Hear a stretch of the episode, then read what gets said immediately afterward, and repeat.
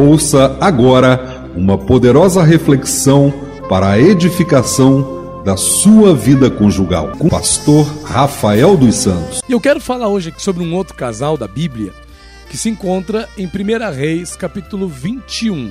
Esse casal é formado por um rei e por uma esposa de rei, pela rainha, né? Se bem que ela não era judia, mas ela também se assentava no trono. De quem que eu estou falando? Estou falando de Acabe e de Jezabel. Eles eram um casal, gente. É, Acabe e Jezabel eram um casal, são um dos casais da Bíblia. E esse casal, Acabe e Jezabel, é um casal bem complexo, bem complexo. E por várias questões, né? Por questões espirituais, porque Acabe, apesar de ser um rei judeu, né? Um rei de Israel, um rei é, que confessava, pelo menos ali era do povo israelita, ele veio a se casar com Jezabel, que era uma mulher de outra nação. Né? Jezabel não era uma mulher israelita. Jezabel não era uma mulher que tinha compromisso com Deus e com a sua palavra. Jezabel tinha compromisso com as suas vontades próprias, com a sua carnalidade. Jezabel tinha compromisso com a sua própria vontade.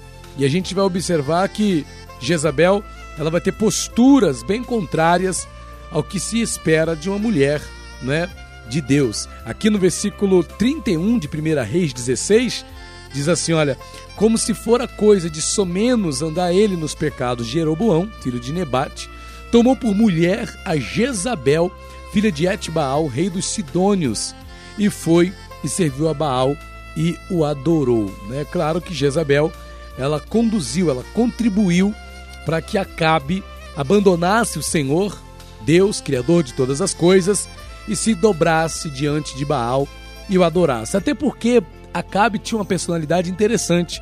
Jezabel era aquela mulher que tomava conta de tudo, sabe? Aquela mulher que toma frente de tudo. Jezabel era assim, aquela mulher que tomava partido das coisas, coisas que quem tinha que resolver era Acabe, mas era Jezabel que tomava frente. Era Jezabel que tomava posição, era Jezabel que colocava a mão, era Jezabel que ia lá fazer.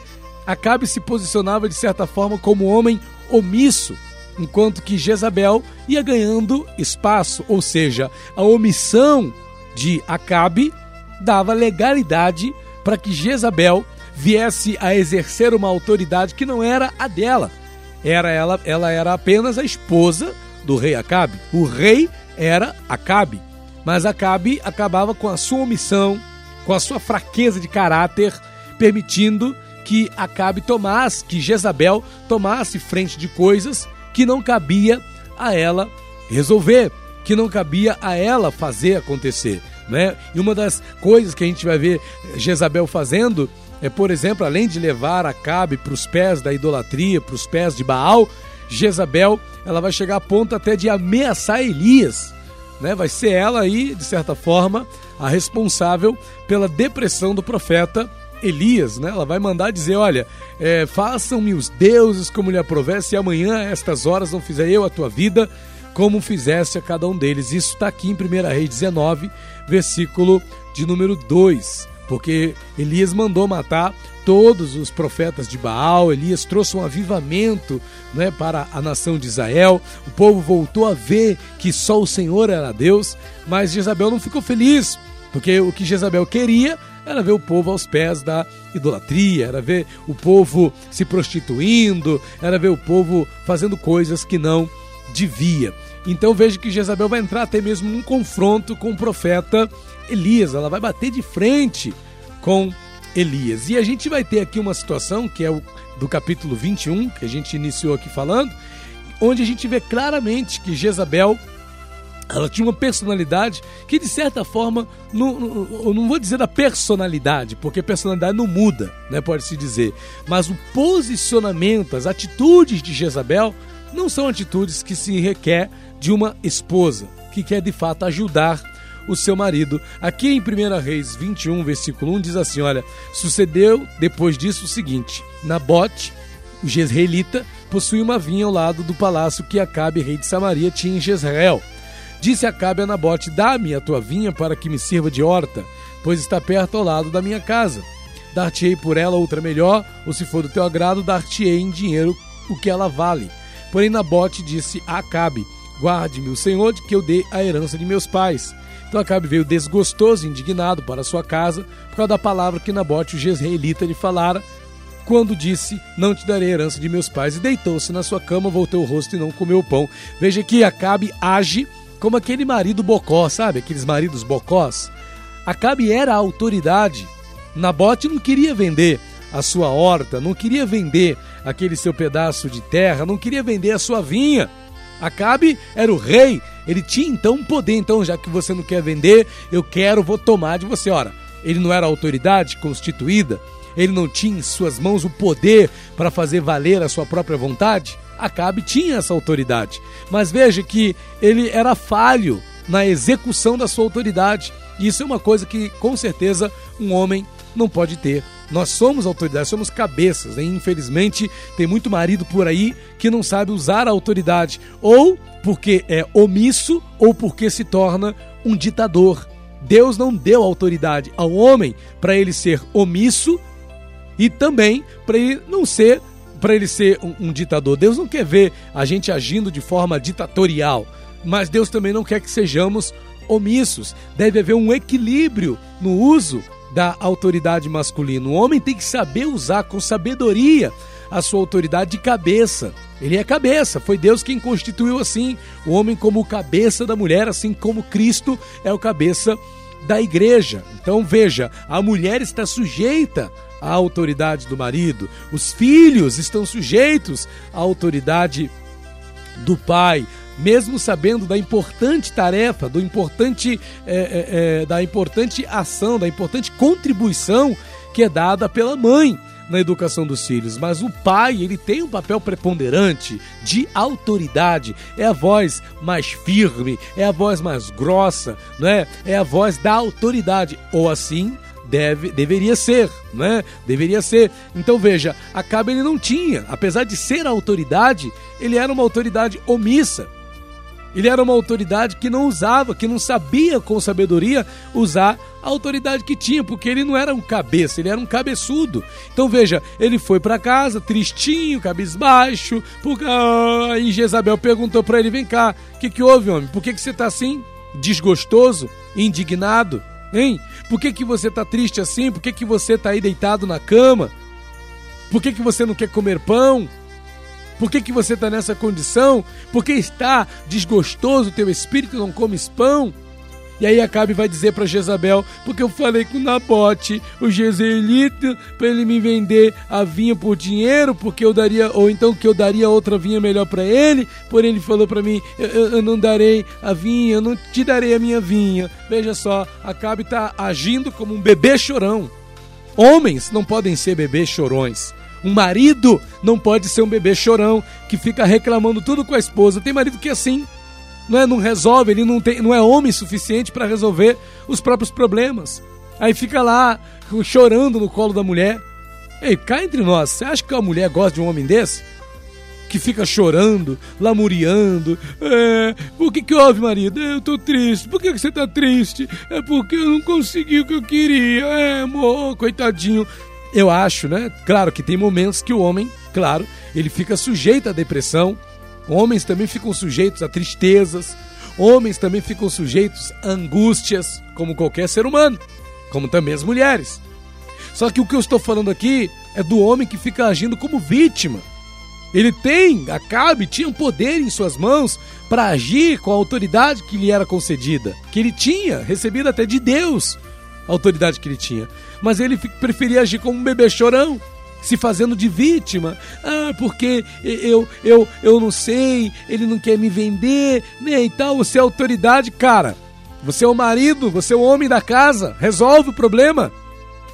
Mas o camarada prefere ficar esperando a mulher resolver. E é o que a Jezabel vai fazer, versículo 7, ó.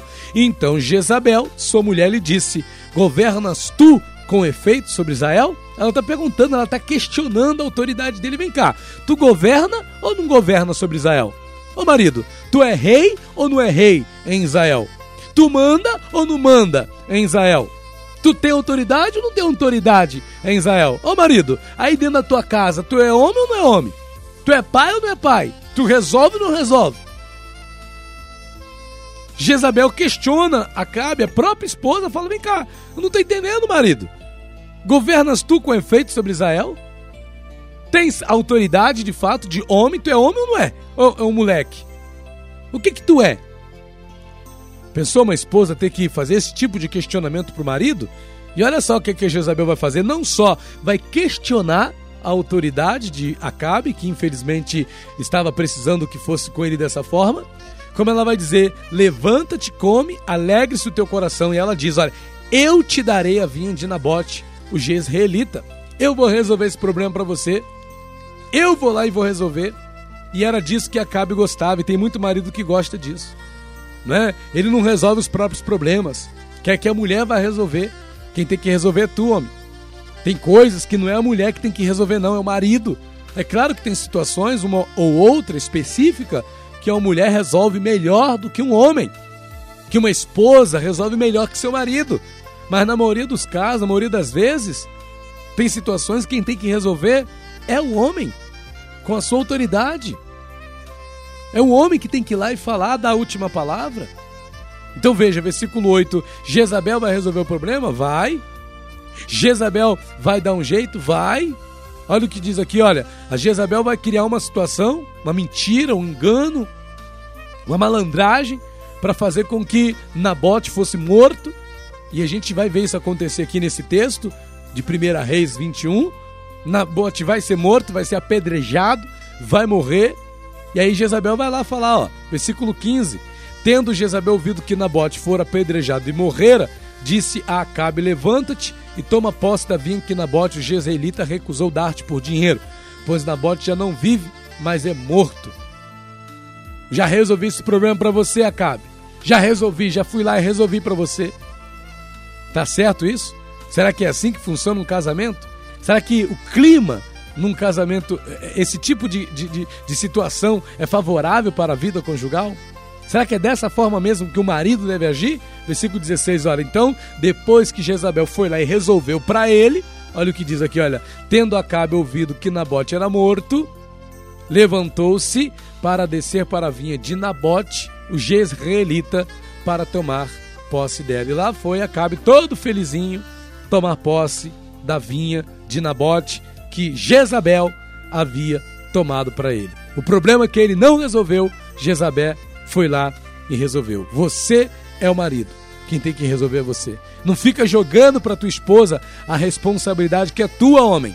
Ô marido, não fica jogando para tua esposa resolver problema que é teu. Não é assim que funciona. Por isso que o homem é o cabeça. Por isso que o homem ele tem um papel de autoridade. Infelizmente, muitos maridos não ainda não entenderam ainda a sua autoridade de homem, não entenderam ainda a sua autoridade de chefe de família.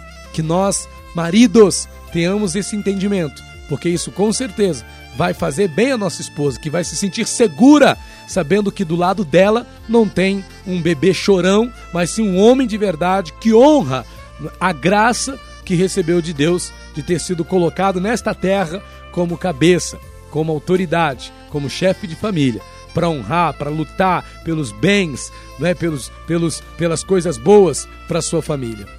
Faça isso, honre-se como marido, honre o fato de ser um esposo, o fato de ser o chefe de uma família.